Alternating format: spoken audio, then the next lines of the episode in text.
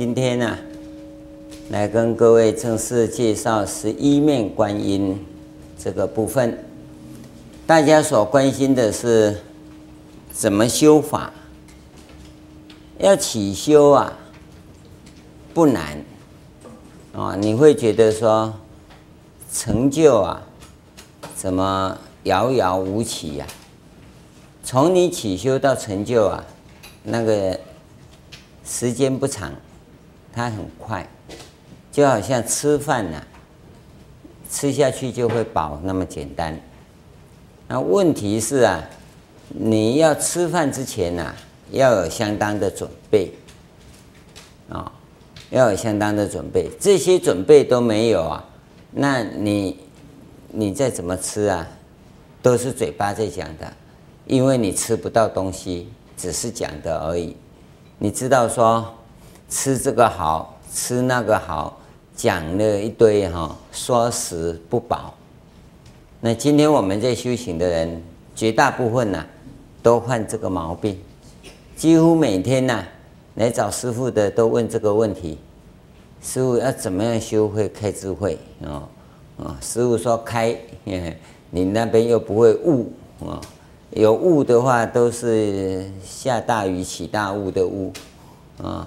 那这个没有用啊，这不是开悟啊，这样就悟了。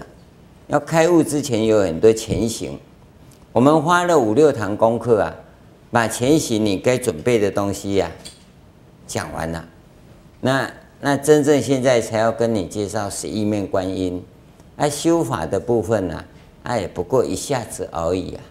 那问题是你前面的基础没有啊，后面都没用。那好多同修啊，喜欢来来所谓论道，都是要论后面这一段的道。我倒是觉得前面这一段的道比较重重要。我相信各位啊，都有一种感觉，我们都找不到好师傅啊，找不到一个哈像释迦牟尼佛这样子。他说：“善来比丘，那你就华须自若，袈裟披身啊。”啊，证阿罗汉去也啊！你要知道啊，每一个善知识，他也同样的感慨，没有一个好学生呐、你知道吗？啊，大家都说哈，哼，我跟慧能一样，哎，只要你讲一句哈，因无所住而生其心，我就开悟。可是哈，你就是没有得恨。所以你讲一百次，我也不开悟，是不是这样？啊，安娜老师就在这边想啊，人家慧能呐，他对于这个问题啊，他已经实行多久了？他只是啊，没有碰到我而已啊，对不对？啊，你都不实践，你光想开悟，这没有用。好多的同修都有这种情况，都以为啊，那我听了我就就懂，是啊，听了你就懂。问题是懂了没有用，哦，你要做。假设你现在你会做，会去实践，而你不懂，那我告诉你没关系，因为你有实践，你就在前进。你不懂啊，只是不懂的名词而已嘛。比如你在吃饭，你真的吃了吗？真的吃了就好了。啊，你不知道那个叫吃饭，那没关系吧？你真吃了就好嘛。等是不是叫吃饭根本没关系嘛？啊，你就搞了很多吃饭，吃这个啊可以治肝病，吃那个啊可以治脑癌啊，吃这个哈可以清血管，吃那个哈啊可以。整肠胃啊，都都那弄了一大堆，你一个也没吃，你懂有没有用？懂也没用啊，你要去吃啊。所以我们在告诉各位，与其追求懂多少啊，不如啊好好的实践啊。你说我就一直实践，但是我都不懂，这样怎么开悟呢？那很简单，哪一天呐、你听到因无所住而生其心呐、那你就开悟了。那你假如都不实践呢？那因无所住而生其心呐、啊，你就当咒语，一天念十万遍哈，也没用啊，没用了。人家听一遍就开悟了，你一天念十万遍呢，念三十年，保证你不会开悟。看你是要实践三十年听一遍开悟呢，还是每天念十万遍念三十年还不开悟？那就看你了，就看你了。你不要以为说哈。呃，释迦行念十万遍呢，就会开悟啊？那还早了啊！那个前面你就挂什么名堂都没有用，都没有用。重点不在这里，是在实践。而实践的这个部分呢，就是我们讲的前行的功夫。那我们前面所讲的都是你要去做的前行功夫。每一会我们都把这行法跟各位交代很清楚，我不欠你啊！你每次来呀、一定值回这辈子的票价，不是这一趟的票价哈。你这辈子来，你只要来听这么一会，这辈子就没白来了，绝对值得。那问题是，你可能下辈子还要再来，哦，那就证明哈，你这辈子听回去没有修，你没有去实践啊！你不要一直瞪着我啊，保证你前辈子也一样。听了以后不修，哎，都告诉人家我听了就懂了，懂了没用啊！你记得哈，我跟你交代清楚，不是懂了就好，懂了没用，懂的叫哲学。佛法讲的是实践学，你要去实践啊！我们也跟你讲，实践就是摸索，你一定要摸索，在懵懂中摸索，然后去超越你自己。跨出你已知的范围，那你才有可能成就。你要记得这一点啊！这个整个次第啊，都跟各位交代了。那么现在正式要讲的，现在我们正式要讲的，那就是十一面观音。首先要跟各位讲啊，为什么它叫十一面观音？这个讲十一面呐、是讲相。那既然是讲相啊，那就都通通都是假象。然后我们讲假象就不好意思，因为密法从不说自己是假的啊。但是我们可以说这个叫方便相。那么第十二面呢，就叫真实相。那真实相啊，真实相就是无形无相。所以你看十一面哈，其实是十二面。啊，你要能够看到第十二面呢，那就叫开悟了，哦，啊，那一面叫做无形无相，你不要刻晚上做梦就看到第十二面面哈，呃，那个叫虚幻相，那个就叫做快了哈，快了知道吗？啊，快到医院去了。这个十一面当中啊，我们一般学理上叫方便相。方便相啊，我们通常分三个方向来讲。正面有三面，叫做慈悲相，啊，就庄严相啊，这个慈悲相，这个现菩萨脸，我们通常叫自性轮身的这个部分。那么左边的三面呢，它是啊嗔怒相。嗔怒相发脾气的、哦，那是脸是红色的；中间这慈悲相啊，那脸是白色的。那另外右边呢是牙粗相，就两个牙齿露出来的，那白牙齿哦。那那通常有人把脸画成绿色的啊，那无所谓啊。但左边称像是红色的，你要记清楚。那背后有个有一有一面，背后这一面呢叫第十面，这个叫做报效相啊。那上面有一有一个头，这一这一面呢叫第十一面是佛像。那么十一面这个佛像啊，第十一啊，其实啊，它就是融前面这十个十相。而成这一相，这一就是十的意思。所以十一啊，其实是十相哦。那因为要表象，所以就把它露出一个来，统摄前面十相。这一项啊，是佛面，佛的相。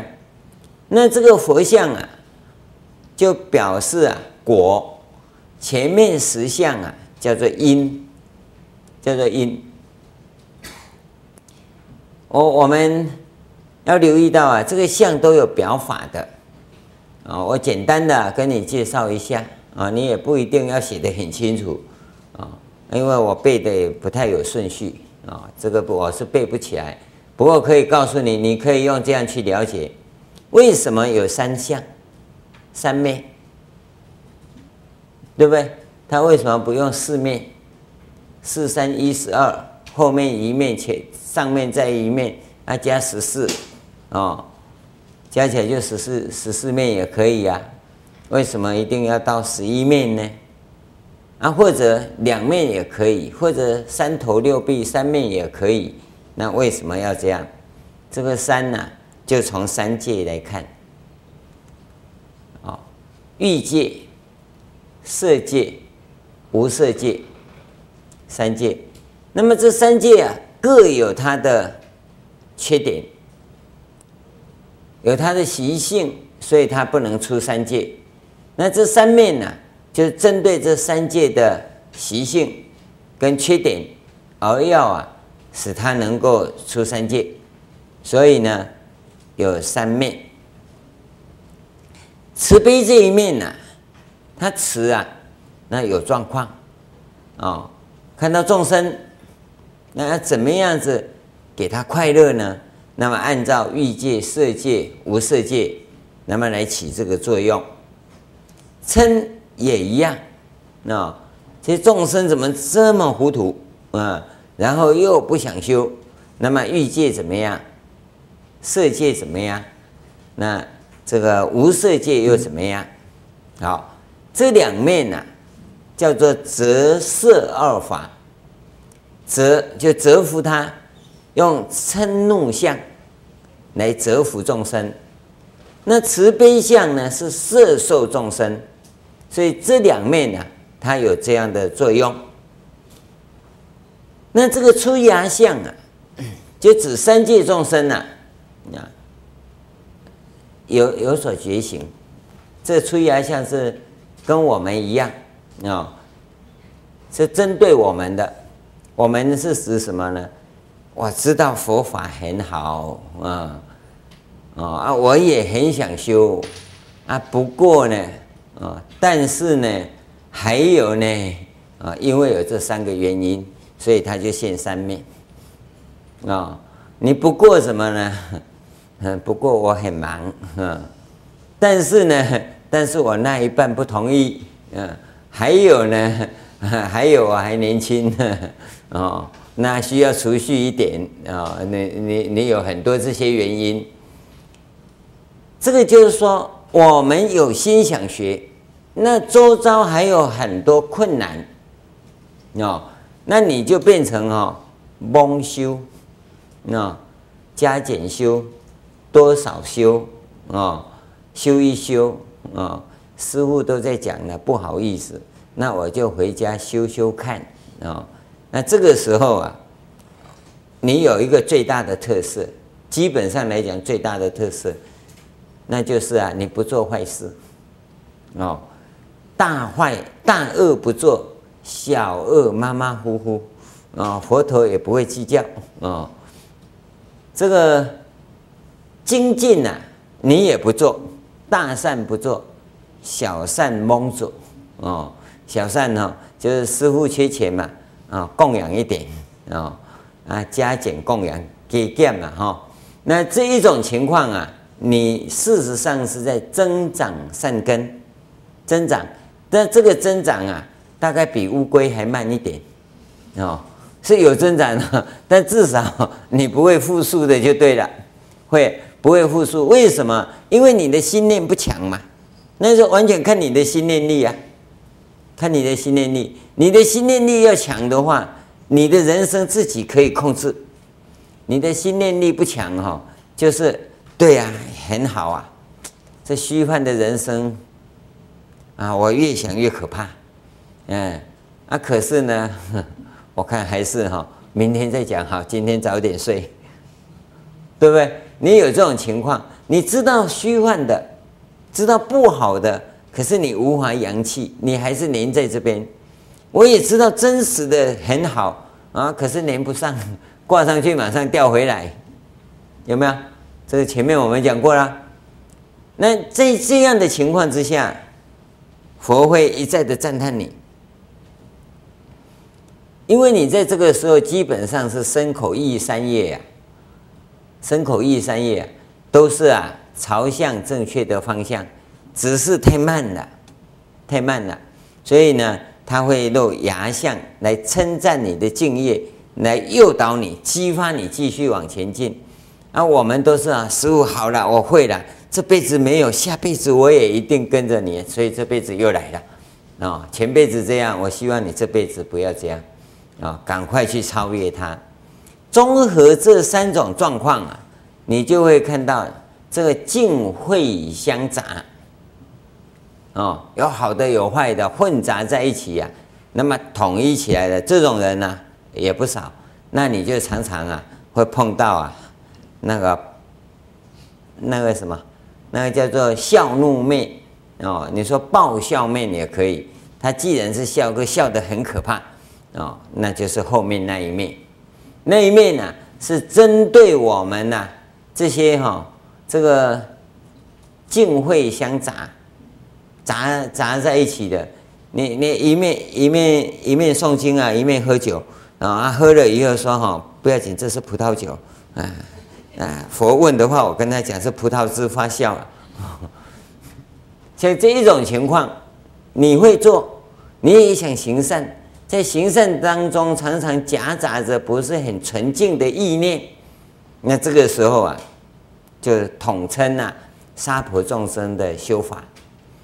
呃，我们一个人，我我们现在在座各位比较少这种状况，但是在我们的整个社会里，其实是这样，好人非常的好，单纯的像绵羊一样，哦，那坏人就坏的有够坏，呃，像野狼一样，所以野狼跟跟绵羊常常走在一起，啊，哦，啊，你福报大，哦，野狼没回头，哦，福报不好的啊，常常被野狼吃掉了。这个世间，你你大概都遇到很多这种状况。那么这种情况啊，整体来讲啊，佛陀就以种种善巧方便来做教化的这种形式。我们应该来讲形式比较恰当。这每一面每一项啊，都是佛陀教化的形式。那统合这十个啊。都是因，佛面是果，哦，他在摄受众生到最后就是要你成佛啊，所以跟各位讲，你要度众生，不要度一度就好，度一度到底是往西度还是往东度啊？哦，你一定要度度到成佛为止。所以我们告诉你，你不要来听，你要来听我就度你到成佛啊！你要坐在电视机面前听也一样，一定要度你到成佛。这个不是度一度啊。啊，等一下渡到那边又不小心又把你渡回来，那不行啊！要渡就渡你到成佛，没有那个渡一渡的啊！所以各位你要发心度众生也一样，哎，你不要想说有缘我就渡，啊，没缘被他渡，对不对？有缘就来渡他嘛，没缘就给他渡嘛，那不行啊！这个是一定渡到成佛的一项。那么这个地方啊，我们从这个十一面。的形象上来看呢、啊，它的用意来看，它这些都是假象啊，都是方便教化众生的一种方便。那它有真实面，真实面就是法界的存在、生命的存在这一项。那这一项你要直接能够去会意，那那个部分要讲的话，就直接从禅法入了。真实面就直接从禅法入，那密法的部分不谈这个部分。所以他就讲十一面，十一面就是密法的相，相一架构出来的时候啊，那你就看到它局势就到了。所以修这一法，你从这里看，以十一面的作用，它会起作用的。它既然现这一项，它就会在这里起作用。那么你你自己本身发生哪些事？哦，大概我们想修这个法的人都有这种想法。我有些困难，哪些困难呢？明天要开讲，我今天买不买？哦，我希望你哈保佑我，我要中奖哦，一半给你。那搞不做做做做交头哈，你一中奖，你也主翁哦，你自摸我抽头啊。不管你这种想法对不对，你总会求嘛，求能不能兑现呢？你你想一想看哈，你应该要求哪一个？嗯，我我只要中奖哈，师傅你现在哈没钱用，我知道哦啊，你就跟十一面观音讲，给我中奖，我就分一半给你。结果你中两百块哈，搭自行车就要做三百，然后分给师傅一百。再搭回去啊！你说我中两百，亏了一千，那个对不对？不管，你要知道，现在你的这一个想法的时候，那应该求哪一个？十一面当中哪一面会起作用？你说好像我都是拜十一面哈，哪一面都可以哈。这个时候啊，你要知道，你是很复杂的心境。非常复杂，你是有贪哦，对不对？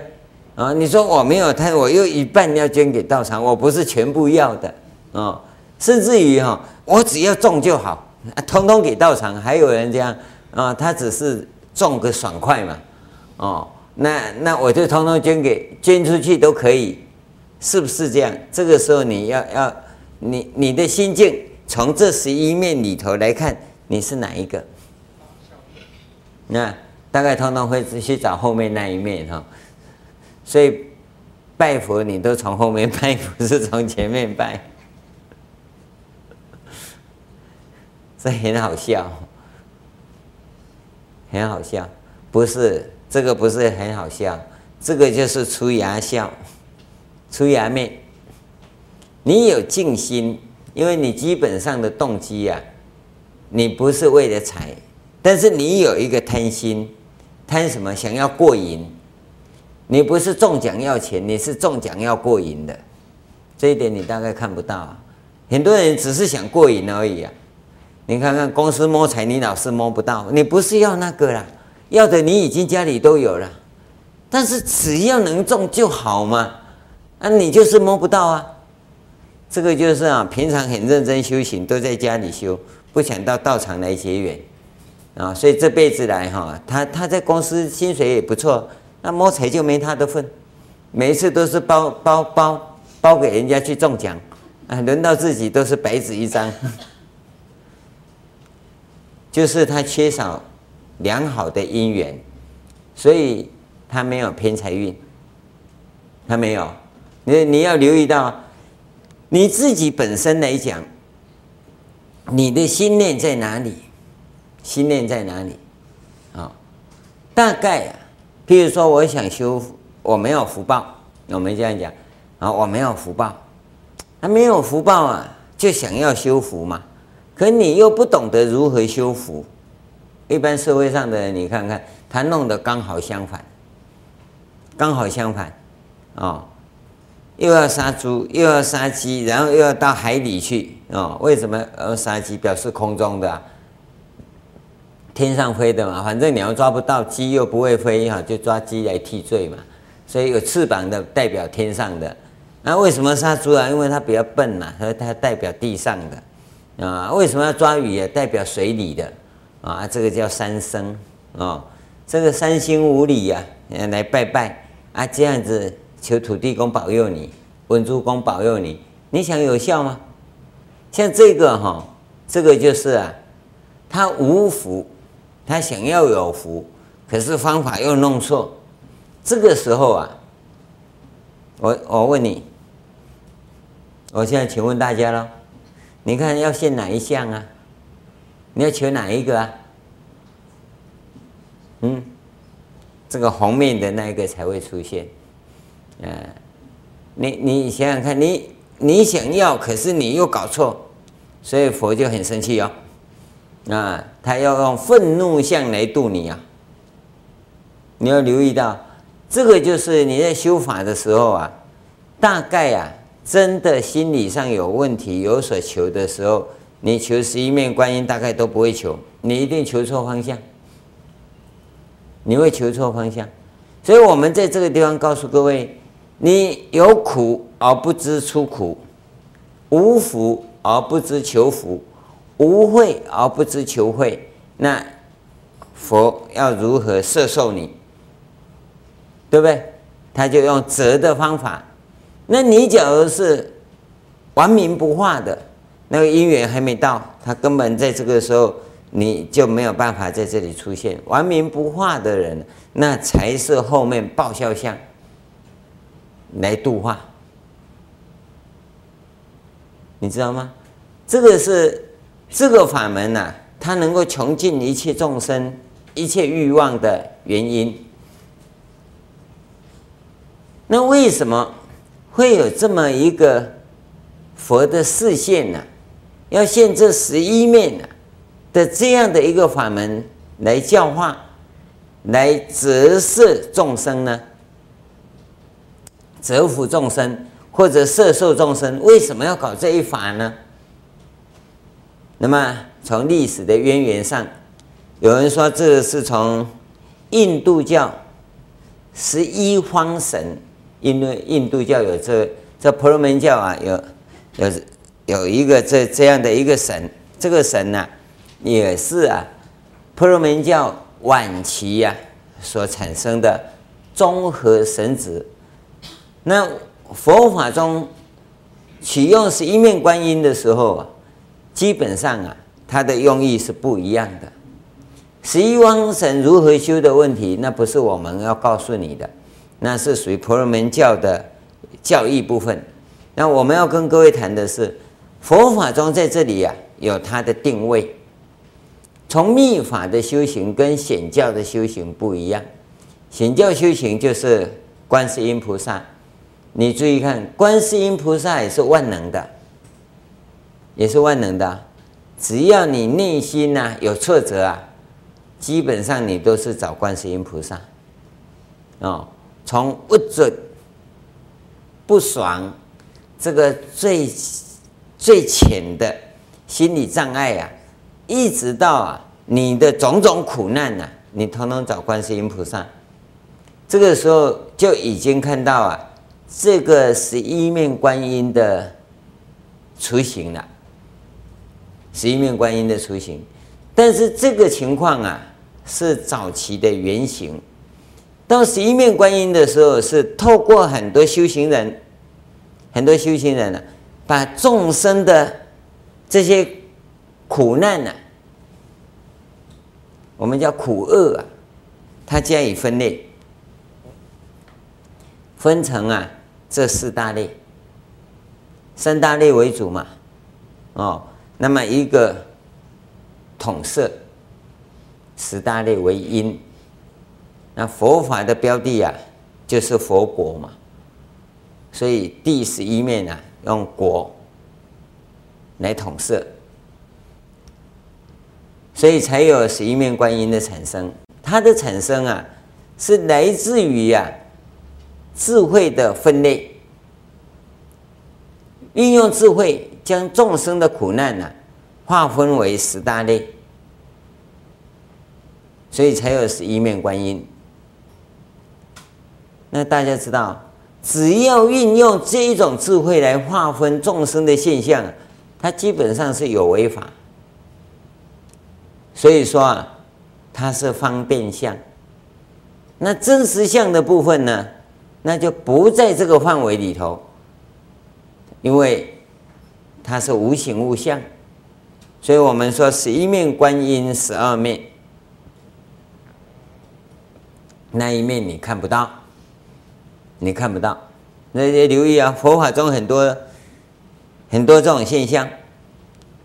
那么既然说能够把众生的这法法界中啊，众生的苦难啊，划分为这这样的一种情况，所以他用这样的相来做坛城啊，来做修法，那是当然的事啊，是当然的事。我们了解了这个理论的背景跟架构以后啊，那你要来修法就容易了。那么至于呀、啊，我们修密法叫瑜伽行啊，瑜伽是讲相应。相应除了这个坛城以外啊，它有很多媒介哦。这个坛城是主要的媒介，它也是媒介啊。我们跟各位讲，透过这个相，让体跟用起作用，从本体呀、啊、来起作用。这个相只是个媒介，坛城是个相。我们第一节课跟各位讲，它只是个相。那这个媒介，你透过这个相的媒介。要从你生命的本体来起作用，达到你所要的目标。那个本体是什么？就第十二面嘛，第十二面呢？真实相、真实面的那个部分，你要从真实面来起作用，达到你要的目标。从佛来摄受众生看的话，那么刚才那个分别是是很清楚的。从我们的立场来看自己的时候，那你常常弄颠倒，因为你搞不清楚啊。你要真的哈，你现在有所欲求，都很清楚的话，那事实上哈，你就可以不要修了。你要修法就很简单了，因为一对应就产生了，效果就出来了。这样问题就是啊，你根本呢就是搞不清楚，而且弄错方向啊。在大门、后门、侧门你都搞不清楚，结果跑进去以后奇怪，怎么不是这里啊？弄了老半天，说我迷路了，还要打电话，人家不用打了，我就在你背后了。为什么呢？因为你自己搞糊涂了，就是因为我们看不清楚我们的立场，所以我们在修法中就是要跟各位做这些指导，这是你来参加共修以后才有办法指导的。啊，你说哦，师父，那你就在上面讲一讲，我们回去修一修啊，好，那就要报销面了，你知道吗？嗯，你你你再出这种问题啊，那那就统一统一面了，不是报销面了。你要留意到，这个东西是你自己要深入去摸索的，每一项都不一样。都不一样。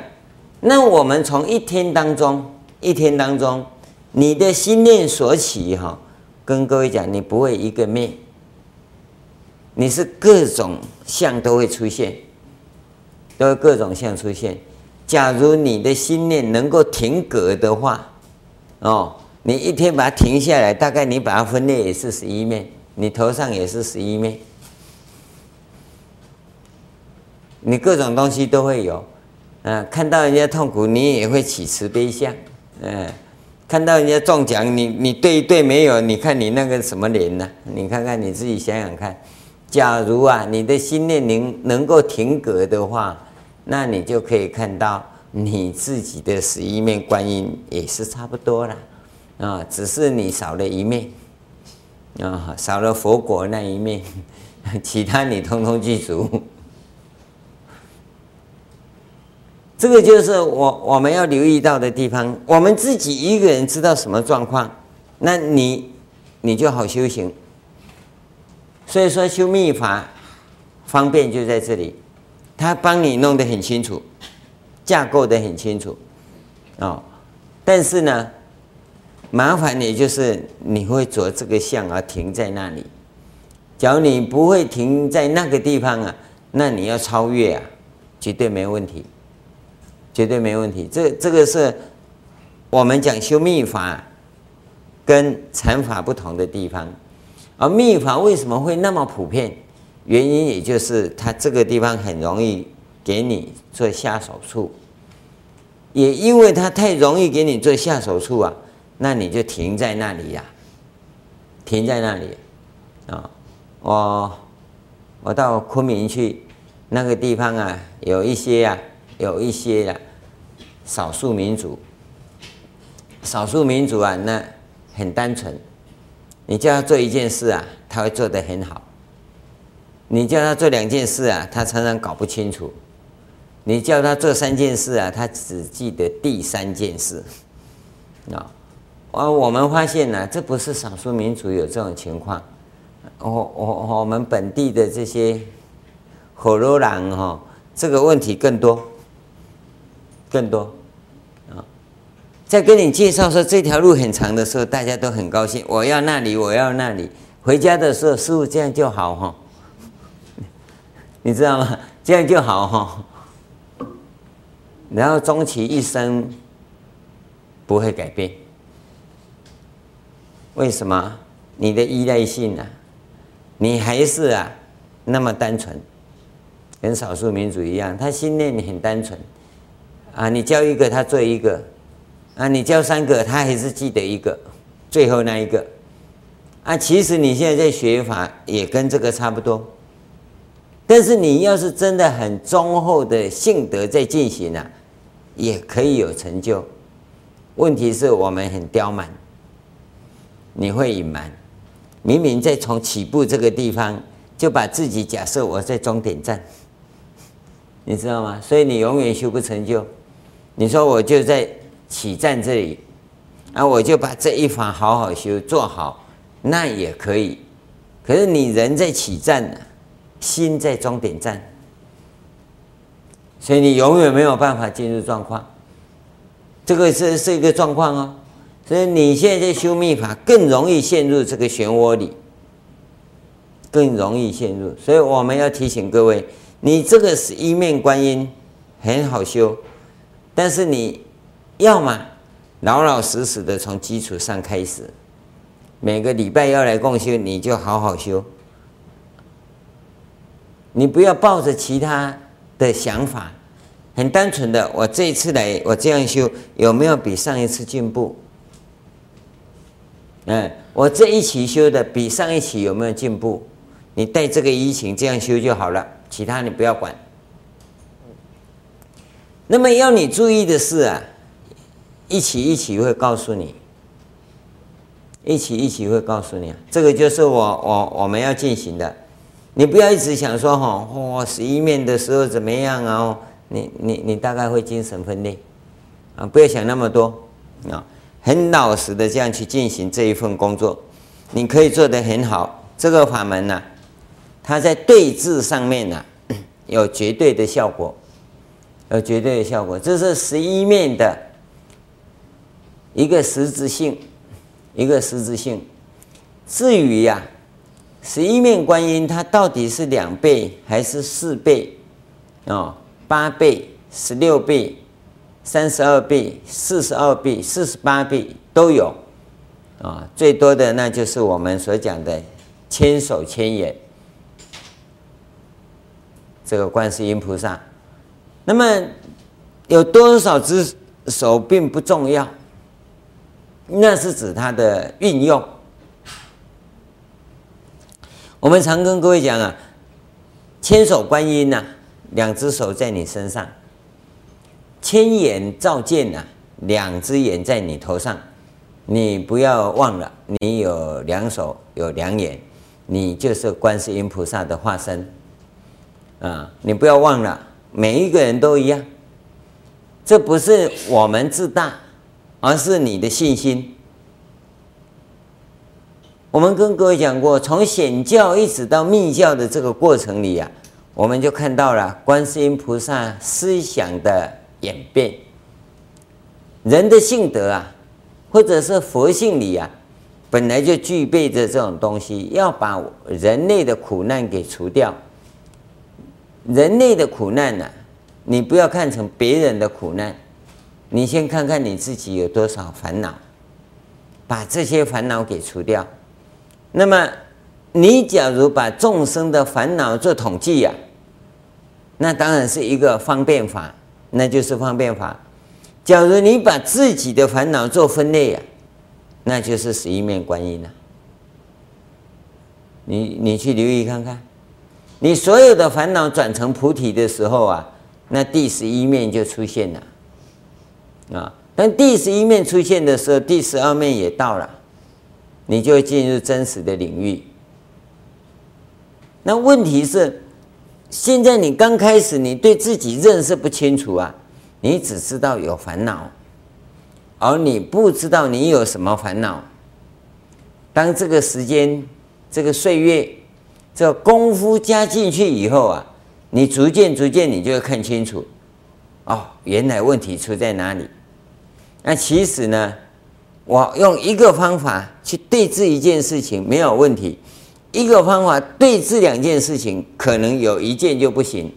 当一个方法去对付很多种事情，你会发现某一部分事情可以解决，某些部分的问题你不能解决。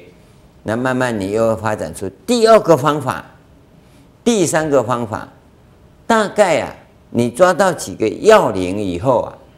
你所有的问题呀、啊，大概可以解决百分之九十。那么有些问题比较复杂，可能单一手段不能解决，那必须要用复杂的方法，那你就统摄为第十面了。第十面了，你要留意到，这个就是智慧的运用。当你这些心理的架构都健全以后，我们相信你是一个人格啊很健康的人。看得出人生的旅途啊，有哪些挫折，而且呢，你又会分类。你一分类以后，你就很好处理。你不会分类的时候啊，你会发现问题，你也很想处理，但是啊，你会弄不好。我相信，你看到很多年轻的师傅，你在跟他问问题的时候，你会发现哈。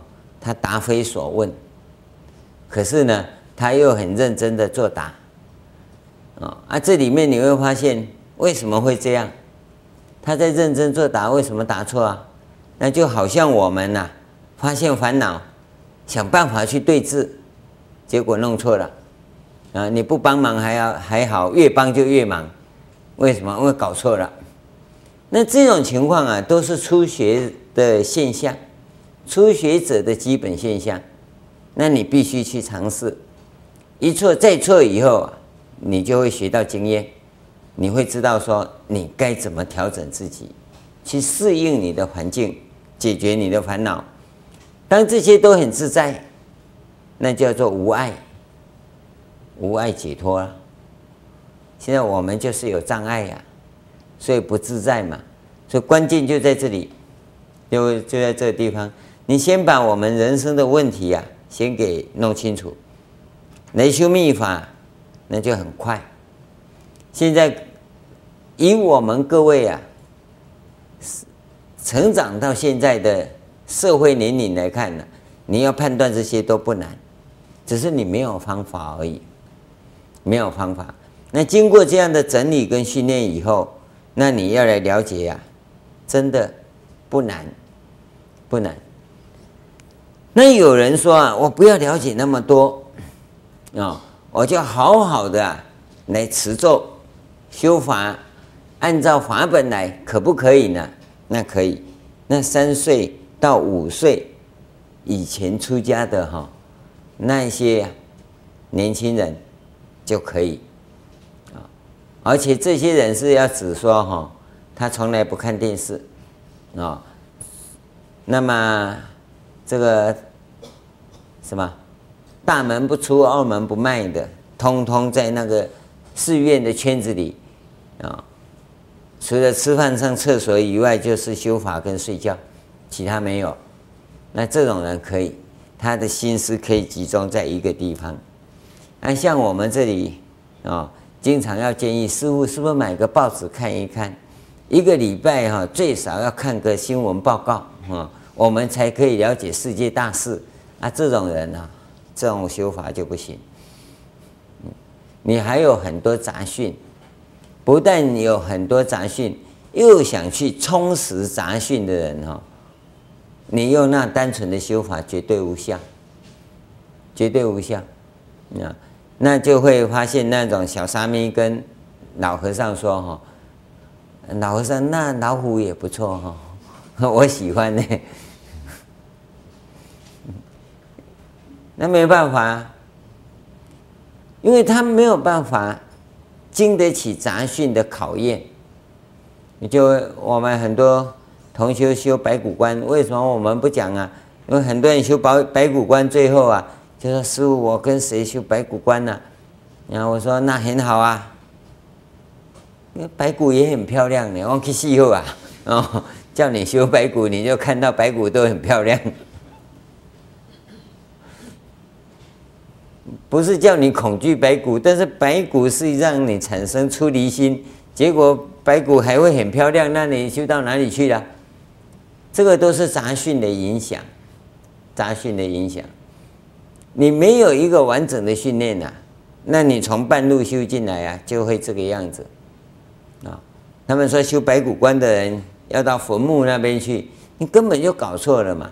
印度人的坟墓啊，是挖一个洞，把死人就放在上面，然后让它肿起来、胀起来、烂掉、长虫啊等等啊，你你到那边去住去看呐、啊。去闻那个味道啊！啊，你现在都都都埋在地下，什么也没看到了，你在怕怕什么？你在看什么白骨观？你根本就不是嘛！这你很难去进行说真正修行的部分，你知道吗？我我们很想啊，有一个很完整的教育训练场所，现在这时代根本不可能啊！尤其是电脑一打开，明明就叫你看经典，你就通通的跑。跑到那个那个叉叉台去了啊！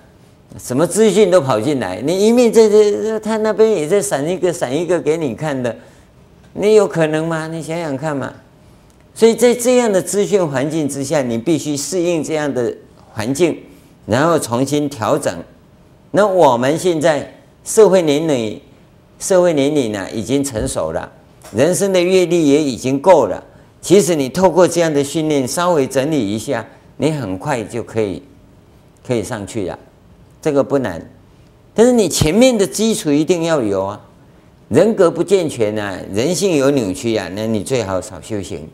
我们一再跟各位讲，你最好少修，多修福报，下辈子来的时候不要再扭曲啊，那时候再修。那你把这个菩提缘呐，好好的守住，不要守到啊，来到这个世间呐。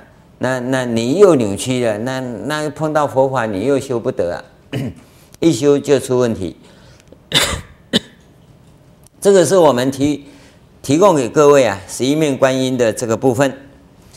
那么十一面观音的经典里啊，有从大概四世纪吧，经典就翻译成中文了，一直到十世纪呀。都还有人在翻十一面观音的经典，那么这里面呢，我们发现呢，这个观世音菩萨的经典呢，有很大的不同。这个不同啊，不在于经典的内容不同，而是翻译者的手法不同。啊，常常有人说啊，他想自己翻译经典呐，因为他一看呐，看梵文呐。或者看英文呐，就发现说啊，那个古大德所翻的都翻错了哦，意思就是他这个大德啊比较厉害啊，他们英文都不练达哦，那个梵文呐也不通哦啊，就这样把人家乱翻。告诉各位，不是乱翻啊，是你不懂佛法是什么，而且呢。你不懂得，我们要跟各位讲，你不懂得的最主要原因呢、是你不懂经跟书的不同。经典呐、跟书本不一样，书本里头的东西是知识，知识的东西呀、啊，可以按照词典去翻译，你知道吗？经书本的东西可以按照词典去翻译。经本的东西不能按照词典去翻译，不能按照词典去翻译。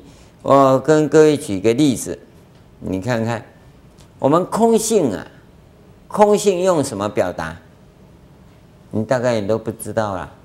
哦，《金刚经》讲的很清楚了，如梦幻泡影，如露亦如电，对不对？如镜中像，如水中月。这个你都看得到，对不对？经常常用的大概这这七个嘛。你了解不了解？说用野马，马野马狂奔呢、啊，来表达空性，不知道，对不对？你有没有看过这种经典记载？说空性啊，空性就是野马。那、啊、你说野马就是空性，是吗？为什么？为什么在翻译的过程当中，我们把野马都除掉了？都不用野马，原文里头有野马，我们这边没有。为什么？因为到了中国以后没有野马，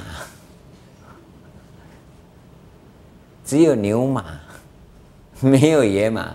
所有的马都被驯服了，你看不到野马狂奔的样子。可是空性这个东西的形成啊。真正的繁荣很发达的时候啊，是在啊，楼兰国、楼兰古国啊，也就西域这个地方啊，那个地方啊，野马很多，野马很多。我们没有看过野马狂奔，你根本就不知道，他在这里出现了，一下子跑到这边来了。你要注意看这边的时候，他又跑到这边去了。如犯了，所以他们会用野马来表示空性，我们没办法用野马来表示空性。因此啊，在翻译的过程中，他把它删掉了。你要知道，经典经典是在表达生命的东西，生命的东西，当那个东西不能够充分翻过来给这个民族接受的时候啊，那就不要翻了。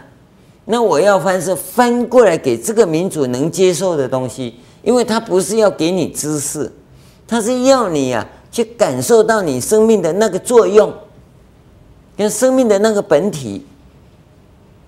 重点是在这个地方，你留意到吗？这个是一个很特殊的现象。你现在用翻译书籍知识的立场啊，要来看待人家经典翻译的时候。你一定会一塌糊涂，会一塌糊涂。现在台湾，现在的台湾呢，有许多单位、许多名人、许多专家，他们都自以为呀、啊，现在手头上所拥有的东西呀、啊，那才是正确的。那古人所翻的东西、啊，是不正确的。他就是用知识书本的立场来看，而不是用啊。经典生命的立场来看，所以就产生了一种慢心。我们相信啊，这种动作下去呀、啊，这个回法的情况啊就会产生。前几年有一个好像女女女众啊，翻译《金刚经》，嗯，他认为说啊，他翻的是最好的，嗯，也给很多大德啊来写序啊，那。写序怎么怎么写，我们不知道。哎，很肯定的就是他已经推翻了鸠摩罗什的翻译，因为他根本不懂得从经典、从生命的立场来出发看这个这个翻译的过程啊，那个心灵的波动，他就从知识的领域去做文字的翻译，那这个会出问题啊。整个真实义啊，生命的东西、啊，它就会这样消失掉，会这样消失掉。我们是提醒各位，你要了解到，那么十一面观音的这个经典呢、从它的整个过程里，整个运用的过程里头啊，翻译的过程里，我们确实看到一个现象，就是啊，早期的经典是啊，佛陀到普陀洛伽山来。在观世音菩萨的宫殿里，那么观世音菩萨用我们现在的话来讲啊，在迎请佛就座以后啊，他开始献宝，献十一面观音这个法宝，那佛就很高兴，赞他赞叹说：“对对对对，就是这样。”那么到晚期呢，变成佛在灵鹫山，嗯，观世音菩萨跑到灵鹫山去。我们要讲的是这、这个思想的变化，这个思想的变化。那你说是在灵鹫山呢，还是在普陀罗伽山呢？这个不要紧啊，我跟你讲，这个是不要紧。但是呢，我要告诉各位的是，它两个都是生命的东西，是佛的生命来到观世音菩萨这边呢，还是观世音菩萨的生命来到佛这边？它是这样相应的问题，相应的问题是主动跟被动的问题。那你现在假如说用现在的因英文或梵文，从字典的立场来翻译，你就可以去考证哪一个才对，哪一个才对啊？是知识的问题，不是生命的问题。所以我们在看经典是，从佛到观世音菩萨这边来的时候呢，哪个是主，哪个是客？哦，那这个时候是从果向因看，还是从因向果看？在在这经典的诠释。跟修法指导的时候啊，我们是偏重于这一方面，而不是知识的问题。当是从因向果的时候，我们会比较肯定行者应该注意的是，因为你是因地。假如是从果到因的这种状况，我们会比较强调境界的存在。你要去留意这两两个问题啊。所以这部经典到底是讲因还是讲果？讲果一定是讲境界，讲因一定是讲行法，这两个是很大的差别呀。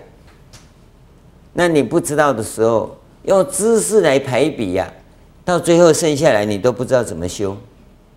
所以我们现在的人修法，就是因为从书本上的知识来看呢，大家都在修后半段，后半段要怎么成就的那一段。那前面这一段呢、这一段太长了，不要。告诉你，生命的存在哈，它一定是从小一直走到大的，没有说从大的开始，没有这种状况。这个是我们在讲修学的时候您要注意的。我想这个部分呢，先简单跟各位提到这里。那休息一下，我们再跟各位讲这个修法的部分。好。